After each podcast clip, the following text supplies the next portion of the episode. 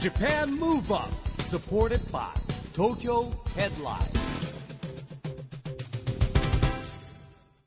こんばんは日本元気にプロデューサーの市木浩司ですナビゲーターのちぐさです。東京 FM ジャパンムーブアップこの番組は日本を元気にしようという東京ムーブアッププロジェクトと連携してラジオでも日本を元気にしようというプログラムです、はい、また都市型フリーペーパー東京ヘッドラインとも連動して、いろいろな角度から日本を盛り上げていきます。さあ、市木さん、はい先日ドイツに行かれてたとか、うん、あ行ってきましたよお仕事でですよね。あの早稲田大学のですね、はいえーまあ、研究所を作りましたんでであのドイツのボン大学というとことですね、うん提携してあちらで、えー早稲田大学デーっていうのをやってくえーれってことになりまして、ドイツで早稲田大ドイ学ツで。ドイツのボンで早稲田大学でおーで一日中だからいろんなこうあれですよフォーラムやったり、ええ意見交換会したりなんですけど、はい、何が苦労したかってわかります英語でしょうね。そうなの。意同見日交訳な換しできたのかな一応英語でですもんね。 2日目の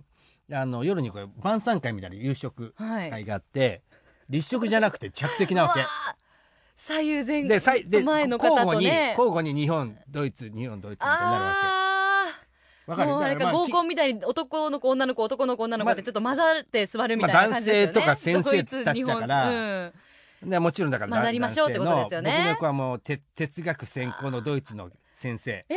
で、右側がもうちょっと年配の教授みたいな。で、右側の人はなんかね、こう、ドイツ人同士でなんか談笑してて、ええ終わったんで、こっちの人が気使って喋ってくれるわけですよ、僕に。うん、いい人。ね、いい人じゃん。うんでも聞き直しちゃったりして、僕なんか。あーハラハラする、聞いてるだけでハラハラすで、る。一応準備してったわけ。あの言教うこと、これ教聞授かたれちにたら。言われてたんで、ちゃんと会話して持ってって、うんちゃんとそれをもうスマホに入れて、はいこう出してそれ読む。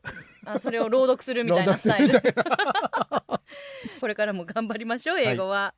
さあ今日のゲストはですね、えードイツではなくカンボジアを最近満喫されたそうです、今夜のゲストモデルの秋山レイさんですはい。秋山さんはですね、埼玉県出身の24歳。ガールズグループの、えーデフウィルのメンバーとしてデビューされてですね、まあ、残念ながらね今解散しちゃったんですけれども今モデルとして活躍中ということですね。はい、どんなお話が伺えるんでしょうか。この後は秋山レイさんのご登場です。ジャパンムーブアップ、サポーテッドバイ東京ヘッドライン。この番組は東京ヘッドラインの提供でお送りします。 JAPAN MOVE UP それでは今夜のゲスト、モデルの秋山レイさんです。こんばんこんは。ばんは、秋山レイです。よろしくお願いします。よろしくおよ願ういしまこすそいらっしゃいました。ありがとうございますやっぱりインスタで最近ベージュ系にハマってるって投稿されてましたね。そうですね今日もそうです。全身アースからのベージュ系素揃え敵てきました。ねえ華やかになりますね、えー、秋山さんもともとははい。デフィルというガールズグループにはい、そういらなんしでたす。ということなんですけど私、市木さん、うん、デフィルと実はすごいねゆかりあるんです、そうなの なんでですか秋山さんお会いするの初めてなんですけど、うんはい。デフィルがデビューする前直前ぐらいに、うんはい。多分業界の方に初お披露目するコンベンションがあった時ありのました。 VTR のナレーション私やってたんです、え結構しっかり10分15分とか、はい。しっかり尺のあるはいはい 皆さんにこう業界関係者の方々にこういうグループですよデフィルはって紹介するあ 映像があっーリアルてにやってないけどもその映像そうなんでをす通し映て像を紹介し通てるしわけてですねめちゃくちゃ見てたんで、わあ、びっくりです。今そうやなんですねっとちょっと時を超えてご本人お会いできてすご くえーえ不思何議な年何年前ですかそれだからデビューした年ですよね。うん2年。なの二で年もうぐらい2前年ぐらいですへー前ぐらいデビュー前だったと思うの引でき寄せられたんですかねじゃあ今日、ね えびっくりですちょっと会いたい気持ちが実ったのかしら、へーお会いできて嬉しいですありけがとうごどざいます。ね、デフィルもともとグループに入ったきっかけっていうのは、はい、そうですね私もともと大学生で、あうんの就職活動をしていたんですけどあまあちょっとこう人のつながりがありまして、うんたまたま私の歌を聴いたうん方がいて、まあ、それを通して小室さんがぜひ会いたいと言ってくださって、えーだって就職活動してるのにそうどうやったらです歌がつ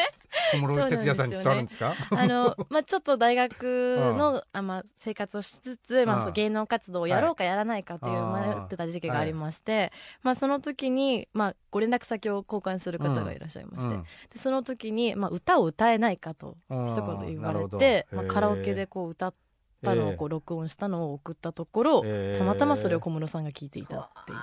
形できすっごいかねけそれでも入るねことまになりたました縁ですね小室哲也さんプロデュースっていうことでね、うんデフイル、うんあのプロデュースされてたわけなんですけうど、んやっぱすごいですよ、おめがお眼鏡にかなうっていうのはね、そうですよいやびっくりしましたねうん当時は、えーちなみにあの就職活動されてた時は、はい、いどういう方面に行こうと考えていらしたんですかやもう私の学部的なものが、その服飾とか建築とか、はいそういう学部であったので、でまあ本当にもしかしたらアパレルの店員じゃないですけど、うんそっちの方に行こうかなとは考えていました服服飾建 築そうですね僕建築士あまあ関係 ない関係ないけえでも服飾と建築ちょどっとだっ違てちょうっと違いますよねジャンルうがんその学部にそううん3種類ぐらいそうそあーの分けがあはいっはいてへーインテリアかはい建築あなかるほど服飾か服飾へねーまあデザインってことですねそうですね要そうはですはいね、そっかでもまああのお洋服もおしゃれだからねアパレルの道でもうんうんよかったかもしれませんけどね、ありデがとうフございイまル、まあはい晴れてデビューはいされてしかもリーダーでそうでいすらしたんねですよねうん全部で何人組と私含めて5人組のうん女の子のグループだったんですけど、うんまあ、ちょっと外国の血が入ってる子が2人いたのうんで、えやっぱりその日本人のグループっていうよりかはどっちかっていうとグローバルなー感じグローバルで、ねえーそう活動を最初していこうっていう形だったのうで、ん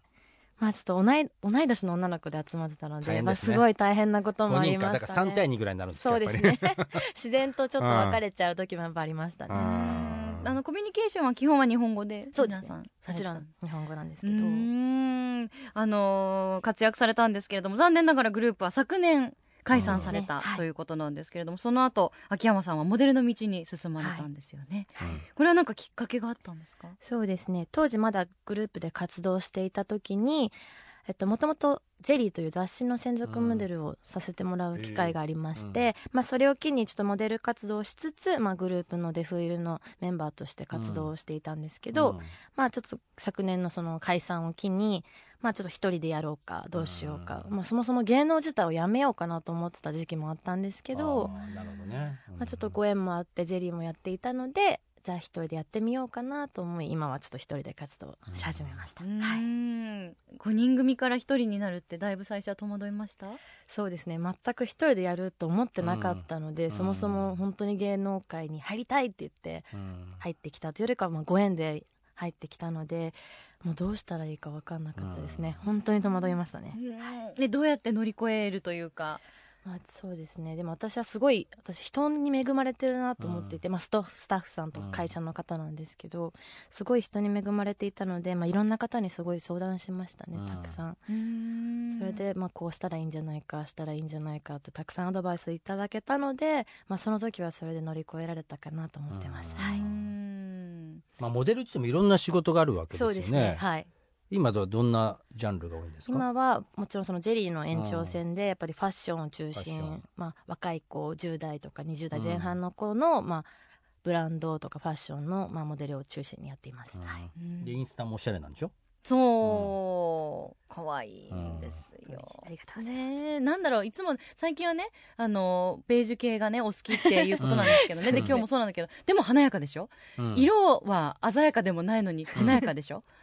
難しいのよこれが難しいのできる人とできない人顔が派手だかからじゃないのら、まあ、もちろんそれも顔が目鼻立ちがはっきりされはてっるきかりらしてるかねらねっていうのもあるんですけどやっぱオーラよ、うんオーラが出てるオーラオー ラオーラオラオラじゃなくてオーラオーラじゃなくて華やかなオーラが、まあ華やかですねやっぱりねえねなんかうん勉強になることいっぱいありますけど、うんなんかこの夏おすすめのコーディネートとかありますか、そうですね今日もそうなんですけど、うんワントーンでいかにまとめるかっていうのがちょっと今年私が好きな感じですね、うんまあ、今回のベージュもそうですけど、うう今ん年流行りの色は何ですかでもベージュアーベースジュなアースカラーがやっぱりちょっとくすんだ系の色味が流行ってるんじゃないかなと思います、のいろんなお仕事あると思うのでモデルさんの時はいろんなメイクアップされると思うんですけど、うんやっぱ普段はナチュラル系今日も比較的そうですねナチュラルな感じなんですね。ちょっと少し本当に濃くするとすごい派手な顔になってしまうタイプではあるのでまあ、普段はもういかにもともとはっきりしてますもんね顔がねそうですねうんうんこういかに引き算して薄くするかじゃないですけど引引き算ですか引き算すしごいて初めて聞いた引き算足し引き濃くなら化ないよ粧もファッションへえししててます、はい足し引きがあるんですよ一木さんうん女子にはいろいろね。であの秋山さんは恋愛バラエティ番組「コイントス」にも出演されて、はいもう幅を広げてらっしゃるんですけど恋愛バラエティってコイントスって知らないな僕なあの恋愛の、ねまあ、恋恋愛恋するの恋と書いて多いですよコイねントス最近そういう番組ねそうでなすねんかそう多いですねうんしかも舞台カンボジアですってはいすごいねカンボジアカンボジアはどうなんです か楽しかった初めてカンボジアに行ったんですけどもうもうとりあえずコイントスって番組自体がやっぱうん恋愛を、まあ、しうてんいけたらいいなという番組なので、基本はもう初めましての男女いではいうんカンボジアで生活をしていくっていう形だったので、もう最初はえもう初めましてからうんもう入ってたので、うんもう緊張をずっとしてましたうんとにかくずっと緊張してましたでなんかそのコインをトスしそうでてす裏表で組み合わせ決めんのそうですなんかへー指令がこ指令うがありましてなるほどね手つなへぎデートをするとかうーえっていうどのうえどうでしたでも楽しかったすっごい楽しかっ楽たしかった楽し かったじゃあ馴染んだんですね最終的にはもうメンバーで仲良くなったうんし良かったんですけど、へうーんそこでカップルが成立しましたその時は一応付き合いましょうというよりかは日本でもまた会会いっまてしちょうょっとまあはい会ってみたいですっていう形で私はちょっと一応 OK はしたんですけうどんでででまあ日本に帰ってからメンバーでは会いましたメンバーあでーみ複数でね複数で会いまはし会いたましたよ直接あとはご想像にお直任せ接は来ないのあとそれはご想像でお任せしまごす想像にお任あスルースルーしましたねじゃあね そうなんです、えへーー、でもあれって本当になんか気にならなくなるもんなんですかカメラとかよくいつもねあ見られてるそうそうですね四六時中カメラいて泣いたり笑ったり怒ったりできるなって思うんですけど もう忘れちゃうんですよねマイクがあること自体へーをマイクつけてるのもうそれはつずっけとまつけけるっぱなねのでもうへちっちゃな声でこうボソッと言った言葉すらこ入っうちゃ拾うわれてるのであーなるほどね気抜けないですすよね配信でどういう感じになったのかうんどういう私う風んに映ってるのか、うんその時初めて分かりましたオンエアは結構しっかりチェックする方ですかちょっと恥ずかしすぎて恥ずかしいですね飛ばし飛ばしでしかやっぱ見れなかったんですけあど、ーまあ、周りの人から「あの時どうなったんですか?」とかんすごい来るので、うやっんぱそういう風に映っていたんだなっていう風に今思ってますうんねえあの今もまだ配信はしてるので、はいあの見逃した方はチェックできますなよるほどねねへちなみにあのカンボジアいろんなところ行かれたと思いますけど小学校とかも訪問されたんですよね、 そうなんですよね、まあ、一応一つボランティアとして、うんその男女のメンバー、えっと457人ですね7人で、あの小学校に行ってその壁ーの、うんペンキ塗りはをいし直そうっていうのへでー1日かけてボランティア活動させていただいたんですけうどんなんかやっぱり日本と違うなっていうのがやっぱすごいもう身に染みて感じたのでなんかすごいいい経験になったなと思いますね。はい、だってねやっぱ日本で寄付集めて小学校一個立っちゃうぐらいの感じですもんねそうでうんんそうねどこかすごいお気に入りになったスポットとか人におすすめしたい場所ありましたかでもやっぱりアンコールワッアンコトールワッはトだねカンボジアはぜひ行ってほしいなと思いました。うんえ市木さん行ったことありますかないうん知ってなんか知ってる風な感じだったのにえ行っていただのかってなアンコールワット有名じゃないカンボジアだでよはねやっぱりみたアいンなコールワ感じッだトっったてなるじゃないまあ そうですけどはいすご行いったかぐらいアの気ンコ持ーちルこってもっこてアたンかコールらってぐらいですよもうつまんねえごめんなさいね秋山アさンんコールそうってぐらいだななんですよねやっぱり世界遺産はね見ておくべきということですそうよ思いまね、した。ではそんな秋山さんからぜひここで日本を元気にする一曲リクエスト伺いたいなと思いますえーっと私が今日リクエストするのはバネッサカールトンの「Our Thousand Miles」という曲です。何か思い出があるんですかそうですねこれ曲的にはその恋愛的なことであったり、そういう歌詞になっているんですけど、まあ、私はその恋愛感情というよりかはすごい大切な人への,、まあ、あの気持ちを表している曲かなと思っていて一番初めて私日本日本人ですけど英語の曲を歌えるようになったのがこの曲だったので、まあ、なんかそれもあってすごい私の中では大切な曲です。はいじゃあ改めて曲紹介お願いしますはいえーではバネッサ・カールトンで「あサウザンマイルズ」 Japan Move Up ここで毎月第2月曜日発行のエンタメフリーペーパー東京ヘッドラインからのお知らせです東京ヘッドラインのウェブサイトではウェブサイト限定の連載企画が大幅に増加しています愛犬ポータルサイトワンダホーのフォトコンテストに応募された可愛い犬の写真を紹介する日めくりワンダホー田口桃子の死ぬまでモテたい平成のぶしこぶしの徳井健太の連載企画徳井健太の菩薩目線などが人気急上昇中ですその他にもたくさんの記事や連載コラムが毎日更新されていますのでぜひ東京ヘッドラインウェブをチェックしてくださいね Japan Move Up ラジオで日本を元気にするプログラム、ジャパンムーブアップ一木工事と、ちぐさでお送りしています。そして今夜のゲストはモデルの秋山レイさんです。後半もよろしくお願いしよろましす。くお願いします。秋山さん、あの、この番組はですね、オリンピック・パラリンピックの開催が決まりました。2020年に向けて、私はこんなことして日本を元気にしていきますっていうですね、アクション宣言をゲストの皆さんにいただいてるんですけども、今日はぜひ秋山さんのですね、アクション宣言をお願いしたいんですが。はい、わかりました。はい。と秋山レイは2020年を目指して日本を元気にするために等身大のかっこいい女性になります。いいですいいね。ですねこ。れはなんかかっこいいっていうのははい可愛いとかじゃなくて、はい凛としたそうです強ねさのあるみたいなうん。そう2020とこ年、ろがある。 25歳。はい。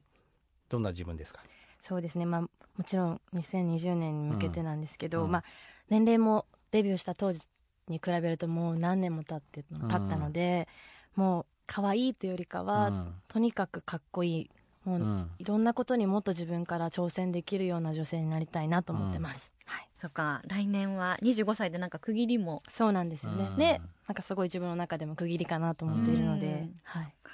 ちなみに、まあ、2020年オリンピック・パラリンピック東京で開催されますけど、何か注目されてる競技はありますかそうですね私ちょっと小さい頃からクラシックバレエをやっていて、まあそのこともあってちょっと体が柔らかかったんですねうん小さい時からだったので、まあ、小学校の時にこう新体操とかもちょっとうん経験したことがあるので、まあ、ちょっとフィギュアスケートとか新体操とかやっぱちょっと体で表現するものをすごい注目していますうね。ーんクラシックバレエはいつぐらいまでされてたんですかそうですね初高校3年生までやってましたねあもうじゃあ、かなり長いですね。かなりそうですねうん結構本格的に本気はいやってましたへえだって大変なんですよね。そうですやっぱりね。いや普通のことよりもやっぱりそうですね浅い質問うんいやいや周りにやってる子もいるんだけど友達でね。うんいやって続けるの大変ですよ。大変ですよそうですねもう私も私またこれあるんですけど速攻やめました、三ヶ月ぐらい。 いやもうちょっと4歳ぐらいから小4ぐらいまでやってた6年ぐらいはやってましたけど、へもーうでもあれあのクラシックバレエやってる人がフィギュアスケート行ったりしますよね。あ結も構ねうもちろん皆さん基礎でうんバレエは必ずやらないといけませんもんね、クラシックバレエはどういうところが好きだったんですかもともとの入りはやっぱりお姫様ってういんうクラシックバレエのチュチュとかねそう衣装がそうですね可愛いですもそれで憧れで、まあ、うんお姉ちゃんがやっていたこともあったのへで、ーまあ、やり始めたんですけど、へーまあ、気づいたらすごいのめり込んでしうまう、ん、でへでも高校3年生までされてたらなかなかあの抜けないというか今でもあそのうですねその立ち方、うん歩き方とかは身につきます小よねさい姿時から、そう勢がいいもんねですね、うんー言われへることが多かったですね今ではもう全然あの全くレッスンとかも行かれずもう今はちょっとバレエから全くもって離離れれててしまったんですけど、うんはい、でもきっとまだ体の柔らかさはそうですねちょっと引き続きそれは柔軟で、ねストレッチとかで保ってやっぱ柔軟性、あの一木さんぐらいの年齢になるとだ 大事になってきま すからもう俺私はだのって年相齢当から何も言ってそれ相当俺でをす比けど較する材料がおかしいよねそもそも。いやいや年を重ねるにつれて50代で柔すよ軟僕はだ柔って軟性は大事だ かうら、ん確かにねあねの。全ての巡りにつながっていきますかそらうですねストレもッチはうだからモデルのほらしステージでもう踊っちゃえばいいじゃないですか。た方がいいあねえ衣装着て一ま芸さかでの そうターン一芸やたらターンが綺麗とか負担ができる早いとかモデル首残すとか、秋山レイみたいいいなね。ですね、あのじゃあもうバレエ一筋で他に特にスポーツはそうですね他はちょっとやったことなかったですね、うはいーんじゃあうんもうあなんれでかすねね運動してすごいそう運動ななんんんでですすよねよねスポーティーな感じ、すごく言わ運れま動す神経良さそう、うん。体育とかは好きでした体育はすごい好あきでしたね、うんそんな感じ何やらせても上手そう、うんでもすごいなんか球技をやってそうとかバスケやってうんそう、バスケやってそうあーすごい言われますね。ねえ、はいでもバレリーナだったんですね、うんあのちなみに番組では2020年に向けて障害者スポーツを応援しようと東京都がやってるチームビヨンドという運動がありましてこちらも応援してるんですが、はい自分の背番号をつけて応援しましょうとはいいうシステムでございますぜひ秋山さんの好きな番号とその理由もお聞かせいただけますか、えっ、とね11番で、うんえっと、それは、まあ、私の誕生日はがい9月11日っていう日なんですけども、えーなんかもう初めて覚えた数字じゃないですけうど、んやっぱり自分の誕生日なので。まあそのパスワードとかよくあるじゃないですか、に絶対11を入れる癖があるの で1111言っちゃダメだね。でもねそうですねそうですねでも11は絶対入れるようにしてるので、へー11番ではいじゃあ11番いただきました、ちなみに秋山さんパラスポーツに触れたことってありますかそうですね中学校の時に、あの車椅子バスケを少しだけその授業の一環として経験したことがありますね、おーはい、授業の一環で、はいあ今そういう学校多いかもしれないですいねや今ね要はね2020年決まってからうはん積極的に今国もやってるんですよあうんのオリンピックの組織委員会もやってるんですけど、そうだって中学生の頃っていうと今から何年前10年ぐらい前だ15から、年ぐらい前うんですねやっぱりかなり前じゃないですか、そうですね、うんはで今で言うとねんパイオニアかもしれないですねパイオニアかもしれないですよねえもしかしたらあの根岸真二さん番組でもよそうそく僕らで一緒にお世話ネギになりますさんって方がいてけどこはれいシドニーパラリンピックの時のキャプテンなんですよいそうなんです、ね、で毎年ね学校100校ぐらい行ってるの全う国んあすごいすごいなと思っでてねもしかしたら根岸さんがすごい盛り上げる人で行なかれんてたかももう子供たちと対戦とかしすれなるんいだけどもうパワもフルうなん方なんですよね、えーでも今ももっとそういうね学校がどんどん2020年に向けて増えるといいですよね、もうまだまだ秋山さんお話をお伺いしていきたいんですが残念ながらお時間迫ってまいりました、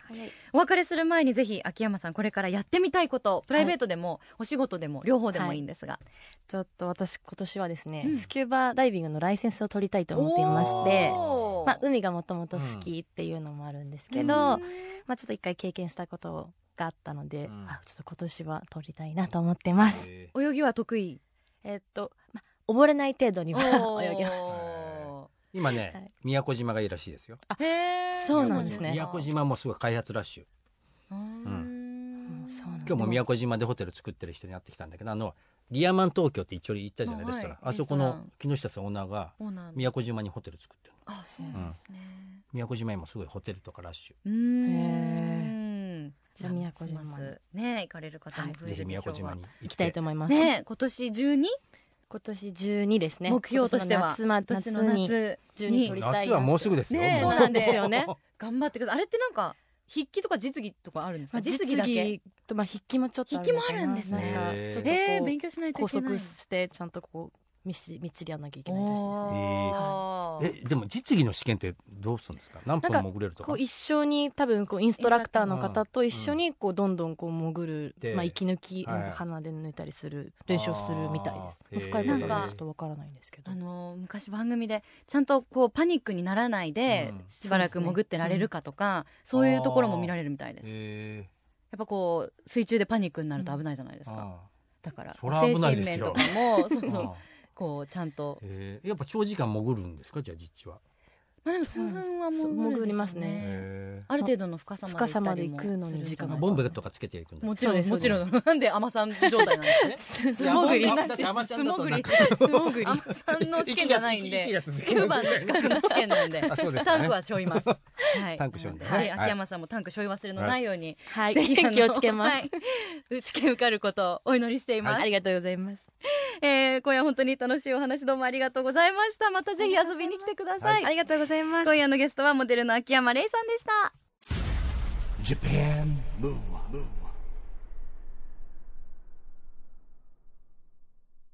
今日はモデルの秋山玲さんに来てもらいましたけどもねなんかもう24歳若くてですねこれからいろんなことやるなっていうのは素敵ですねねえ、うんあとあのアクション宣言書いていただいたじゃないですか、字が綺麗で字すがね綺麗なのと思ったら埼玉県出身で、そう埼玉県って皇室の授業があるんですってねうん逆にで埼玉にしかなないみたいんですかみたいなのでびっくりされて帰帰られましたけれども、他の県ではあんまり聞かないですよね聞か多ない分ですね埼玉県うん独自のなんでしょうか、もしかしたら他の県にもあるのかもしれあませんがる習字習字はあったけど聞いたことありますけど、確か皇ないですね室の授業は、ないですねえ皆さん皇室の授業なかったんですかなっかったんですよねて ってすごい驚あきーながらお帰りになりましたが綺麗な字も番組ホームページに上がってるので、ぜひ合わせてチェックしてみてくださいやっぱ綺麗な方とか、うん華やかな方が字綺麗だとすっ敵ごい印象そうそれねもうこ67う倍良くなりますよね、まあ六七倍までいかないけいどやなりますよなんか知的だし、うんやっぱり知的さを感じるよねそうなのだって字うまいもんでね私めちゃくちゃ字い汚いやじ知ゃっなてていです言ったんだかもんひどいわ小学生ちぐ低さ学の年ちの男ぐさ子のの字って言われるちぐさのえそうそう日本語はちょっとひいどただけないよねそうなんですうよ、んもう本当がっかりされたことしかないんで、あの改めて憧れてしまいましたが木山玲さんのインスタもね、はいあの好調なのでフォローされてない方はぜひチェックしてフォローしてちみぐてくださささいんのインスタは好調ですかあ全くの不好調でござ います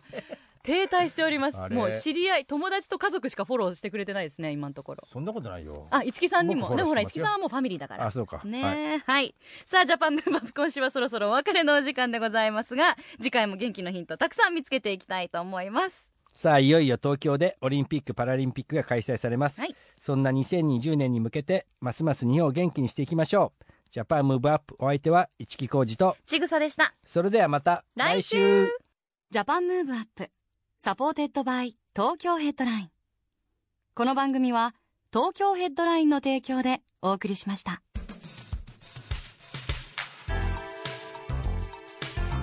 Japan Move Up